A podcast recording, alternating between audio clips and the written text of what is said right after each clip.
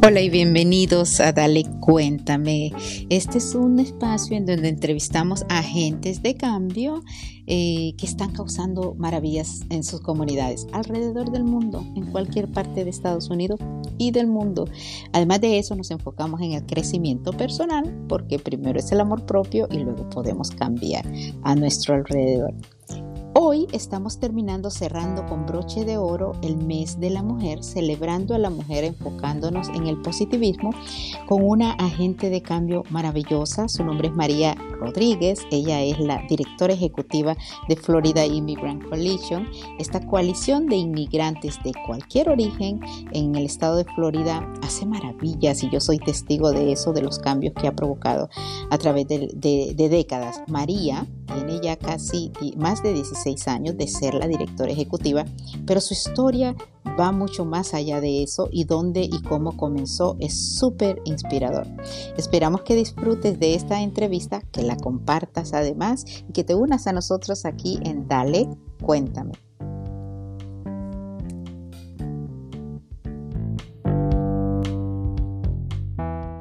María, bienvenida aquí a Dale Cuéntame. Muchísimas gracias por estar con nosotros y por la entrevista.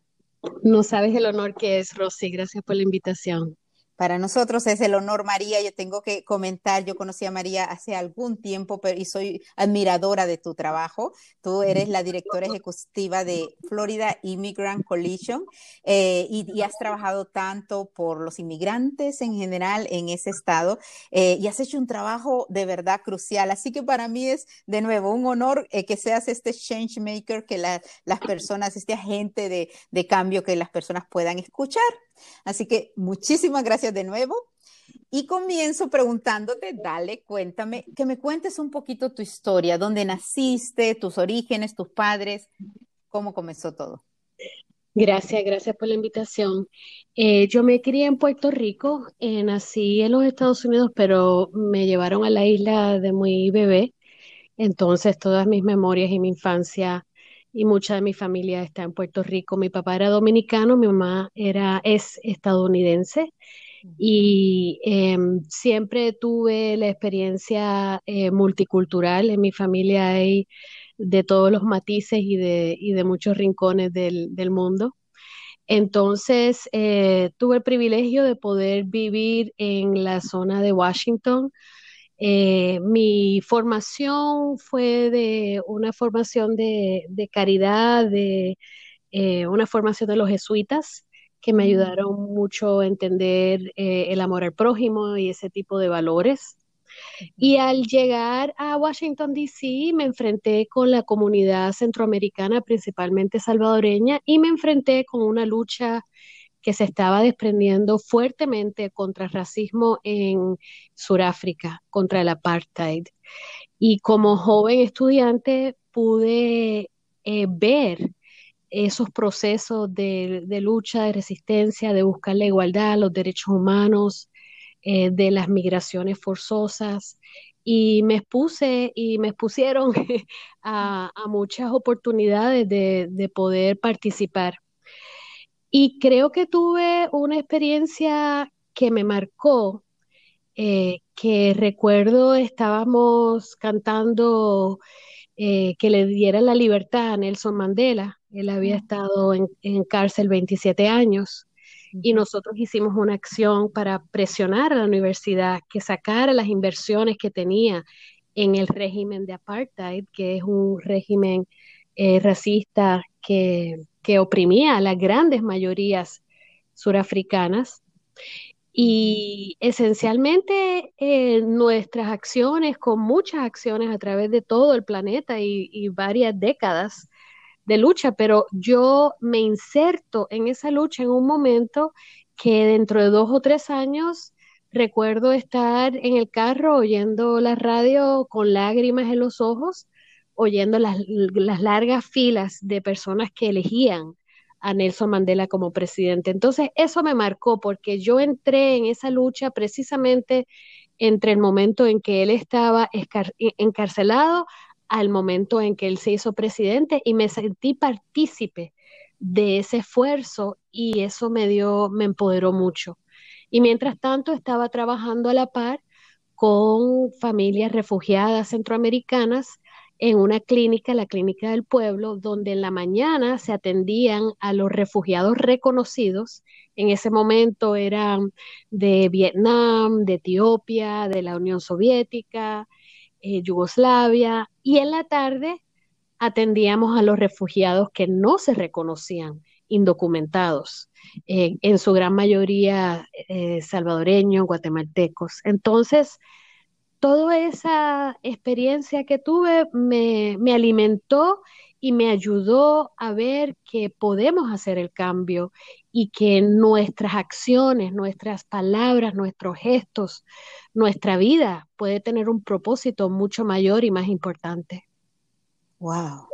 Wow, wow, me da escalofrío y eso me emociona a mí de este programa en donde conversamos porque ese cambio que tú tuviste eh, ahora es súper entendible y para todos, para mí esto es para que las personas se inspiren, para todos estos jóvenes o personas de cualquier edad, ¿no? De, de, cualquier tercera y cuarta edad jóvenes que sepan eh, cómo te nace a ti eso, ¿no? Y esa parte, esa transición que viviste de Mandela en la cárcel a Mandela presidente y tu, las lágrimas en tus ojos, gracias por compartir eso y esa inspiración, porque así es que nos llegan las inspiraciones. Y estabas en un lugar tan importante en, en, en Washington, D.C., re, recuerdo la Clínica del Pueblo, todo lo que ha marcado eh, y cómo ha ayudado a los refugiados. Y ahora entiendo mucho, María, cómo tú llegas y eres eh, y formas, tienes ese rol de directora ejecutiva de una organización tan importante en donde entiendes, o sea, y eso es, es tan básico, en donde entiendes eh, tantas diferentes culturas. Como tú dices, tú eres multicultural, eso me fascina porque ese es mi, mi goal, ¿no? Unir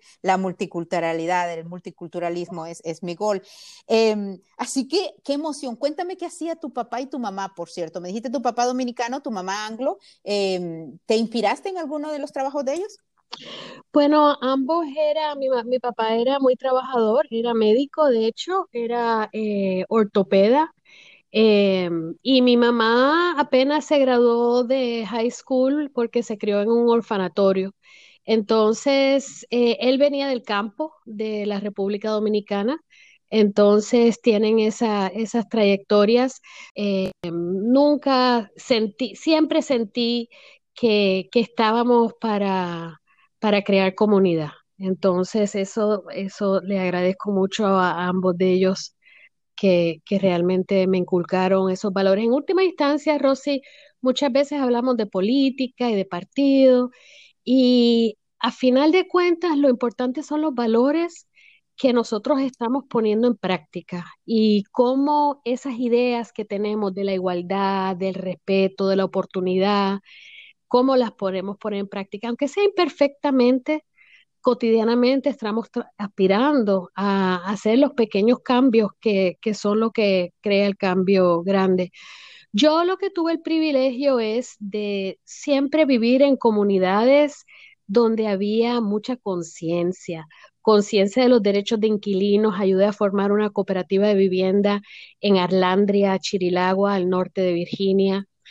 Um, siempre he estado trabajando en salud. Cre creemos firmemente que la salud es un derecho humano, una necesidad básica que, que debemos todos de, de, tener acceso a eso y he tenido oportunidad de trabajar en una clínica en Washington y otra clínica en Florida City con, con eh, comunidades campesinas tan nobles y tan trabajadoras y enfrentando tantos retos. Realmente hay mucho coraje, tengo mucho coraje, la verdad, de las injusticias que hay. Y, y, eso, eso nos motiva, nos tiene que motivar el amor, pero también nos tiene que motivar ese coraje de la injusticia que, que presenciamos. Definitivamente, y que, y que sigan a líderes como tú, con esas creencias, sí estaba, eh, sí veo eso, tú trabajaste allá en Virginia, trabajaste en aquella área también, en este lugar, Good News Care Center, creo que es, ¿no? Y luego o también fuiste Deputy Director en, en, Human Services Coalition antes de llegar a Florida Immigrant Coalition, siempre trabajando por los inmigrantes, es lo que veo, ¿no? Y por la justicia social.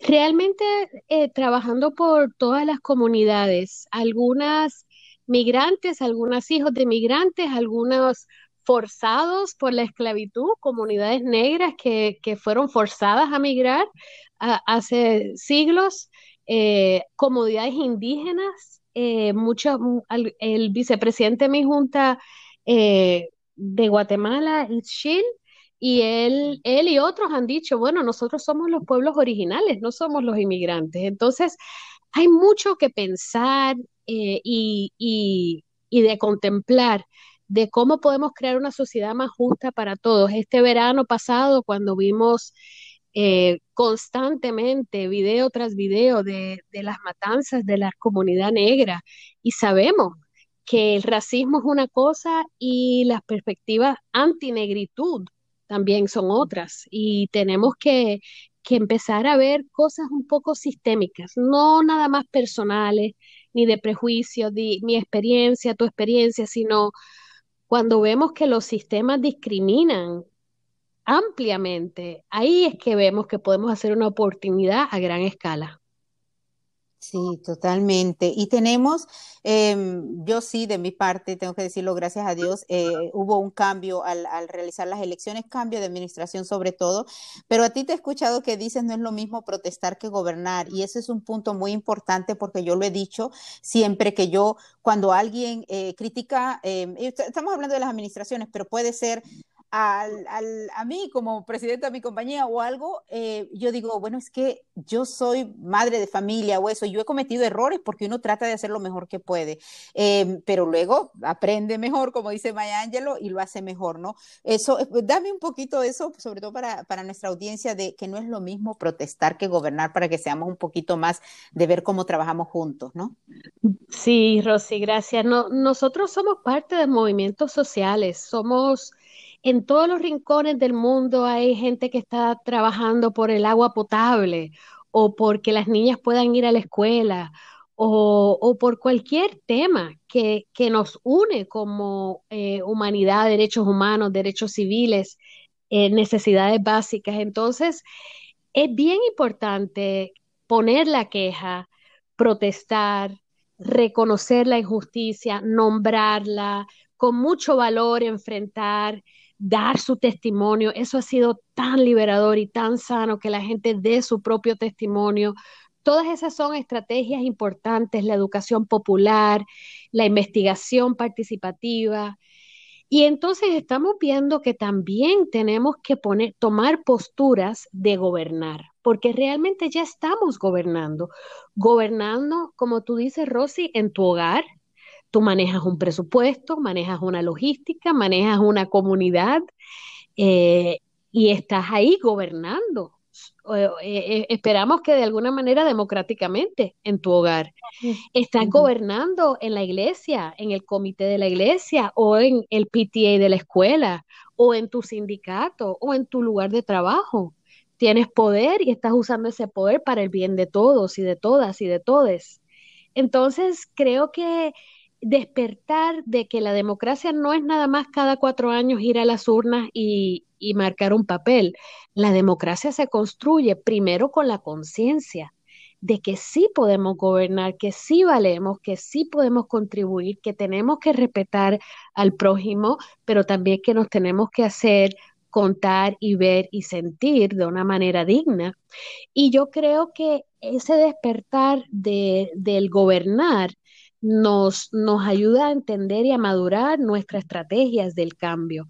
El cambio puede ser a largo plazo, puede ser a corto plazo, el cambio puede ser de una narrativa pública, que la gente tenga un concepto nuevo, una idea nueva, un paradigma nuevo. El cambio puede ser de leyes, concretamente, de instituciones, de programas. Hay muchas cosas que podemos contribuir. Yo quiero despertarle a todas esas personas que están oyendo, que se sienten esa semillita, ese germen de querer poner su vida en un propósito mayor, que lo hagan. Y si lo hacen por su fe o por su creencia, perfecto. O si lo hacen por los valores de la igualdad y la justicia, mejor. Que lo hagamos colectivamente, no importa el espacio en que, en que estemos. Y sí, a veces tenemos que venir en contradicción con los poderes, porque los poderes son a veces injustos. Eh, y, a la, y a la misma vez tenemos que ser sofisticadas para entender la correlación de fuerzas en cualquier momento, en cualquier contexto, en cualquier periodo. Hay unas condiciones, hay un lugar, hay unos factores y tenemos que pensar estratégicamente qué es lo que se puede lograr ahora y si eso que puedo lograr ahora me va a ayudar a lograr lo que quiero lograr a, a 10, 15 años. Entonces, yo sé, no sé si, si estoy hablando claramente, Rosy, si, si crees que estoy hablando concretamente, pero para simplificar, nosotros queremos construir una casa, ponemos las fundaciones y vamos poniendo elementos de esa casa. A veces hay que derrumbarlo todo, a veces hay que volver a reconstruir, dependiendo de donde, esté uno, dependiendo del alcalde de tu pueblo, la alcaldesa de tu pueblo, el congresista, la congresista, el pastor, el maestro, el principal. En cada momento se puede explorar esa tensión que existe para cambiar el poder y ser un agente catalizador, no sé eh, cómo explicar eso, pero que seas una, una chispa, una chispa para un cambio mayor. Y cada uno tiene un talento para utilizar esa chispa, esa, ese uniqueness, ese talento único que tenemos. Por supuesto, es muy entendible la correlación de estas fuerzas o, como me decías, pero también ese trabajo en equipo. Para mí sí es eh, importante, me, me, encanta eso que mencionaste del coraje. También cada uno de nosotros no solamente es, ok, busco esta justicia social y, y con todo el talento, pero también hay un coraje por hacer un cambio, pero no un coraje en donde, en mi caso, pienso, de la cuestión de, de violencia. Yo, una de las cuestiones, y viéndome por esa maravilla que nos acabas de compartir, María, es yo pienso que en todo el mundo han habido cambios y obviamente la pandemia esperando que e, ese cambio venga de interno también, ¿no? ¿Qué debo de hacer distinto? Aquí está pasando algo, pero el, que nosotros nos vayamos a elegir a nuestro gobernante, sea el concejal de, la ciudad donde vivo, o sea el, congresista o el presidente, em, que venga de, para buscar ese bienestar, para buscar el bienestar de mis hijos en la escuela o de los trabajos míos. Y yo creo que y se nos daba en nuestros países, a veces elegíamos como un partido de fútbol o de básquetbol. No, yo voy con el equipo rojo, yo voy con el azul. Y no hay forma humana y voy con el rojo y voy con el azul y no importa, pero eso es deporte. Yo siempre comparo esto, ¿no? Y, y al final, yo creo que en estos momentos me encanta esta, estas nuevas generaciones están haciendo el que hazte consciente de lo que está haciendo, no, no estemos peleando, no me interesa si es partido republicano o demócrata, o sea, ¿qué está haciendo esta persona por ti, por tu comunidad, ¿no? ¿Qué dice de eso? Bueno, definitivamente hay diferencias. Los partidos tienen ideas e ideologías y hay que ser astuta en entender las ideologías que convienen y que no convienen. Así que no voy a ser muy ingenua tampoco. Pero volviendo a un, a un punto bien básico, que es el análisis del contexto, significa en, en el lugar donde estoy, eh, la dinámica que hay, eh, los poderes que están, ahí yo busco cómo yo puedo hacer un cambio. A veces encontramos aliados donde menos pensamos que vamos a encontrar aliadas.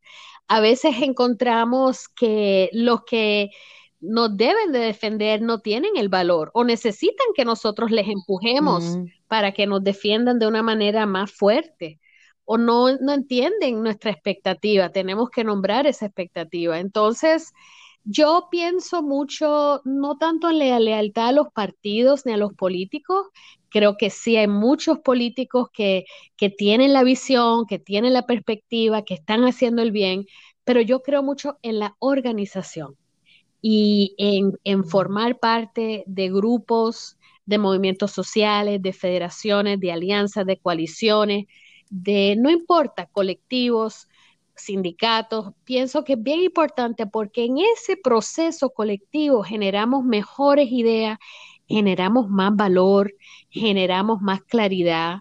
Y además que ganemos o no ganemos, generamos una conexión humana y una comunidad que nos ayuda a tolerar las injusticias que estamos viviendo. Entonces, pienso que es importante la organización, organizarse y los movimientos sociales no podemos ser ingenuos y no participar en el proceso electoral, no entender quién está a nuestra contra, quién está a nuestro favor.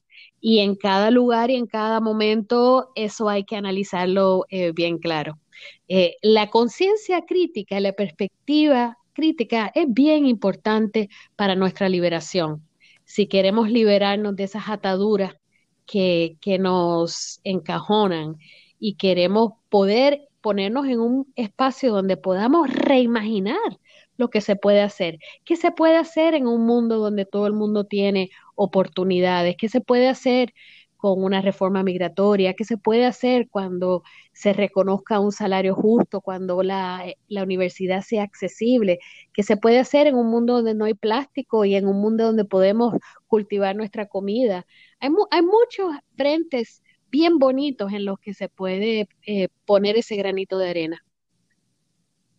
Definitivamente, y siendo yo un poco el critical thinking, el, analizar, como tú dices, y definitivamente yo de mi parte personalmente, como estilo podcast conversacional aquí, yo tal cual, yo eh, mencioné lo de los partidos de deportes, pero yo también me he dado cuenta como, o sea, llegan momentos en la vida de Rosy, por eso me voy a, para hacer on, lo que estoy diciendo es, espérate, hay un segundo impeachment y este partido no lo hace y tengo que decirlo así de claro, no, hay cuestiones como tú dices, yo sí quiero el medio ambiente, el cuidado del medio ambiente, yo sí quiero el que el derecho, ¿no? Si alguien tiene derecho a hacer con su cuerpo, o sea, yo puedo decidir por más de religiones y eso.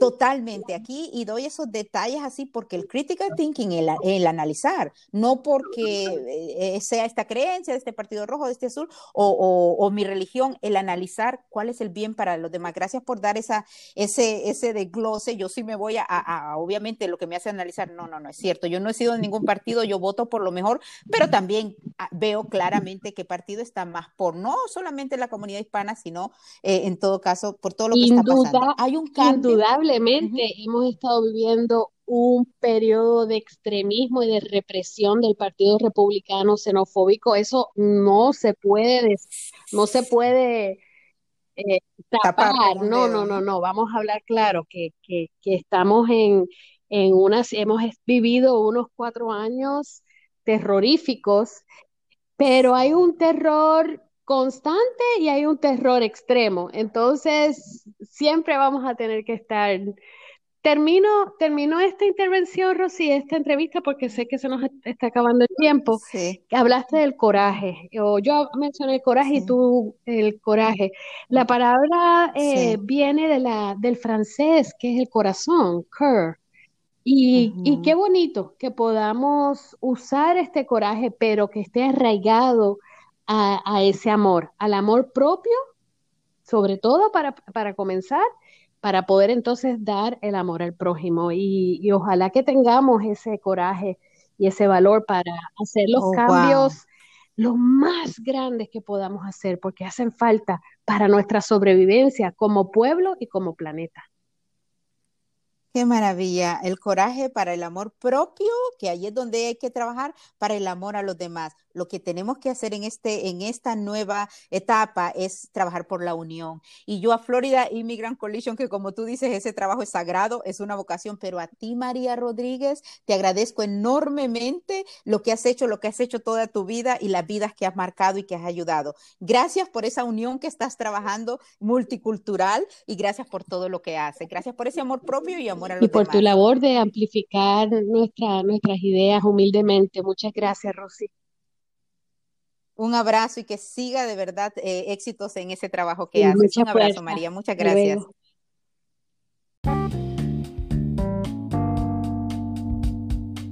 Éxitos a María Rodríguez, directora ejecutiva de Florida Immigrant Coalition y a todas las personas que trabajan definitivamente por cambios sociales positivos. Trabajando como María nos lo cuenta en nosotros, en el amor propio y trabajando y ayudando a los demás. Estos temas son tan, tan fuertes, tan, tan parecieran difíciles, pero de nuevo, en la unión está la fuerza y por eso trabajamos aquí en Dale Cuéntame, porque los derechos humanos de todos es importante y si nos unimos, definitivamente salimos adelante y salimos muy bien.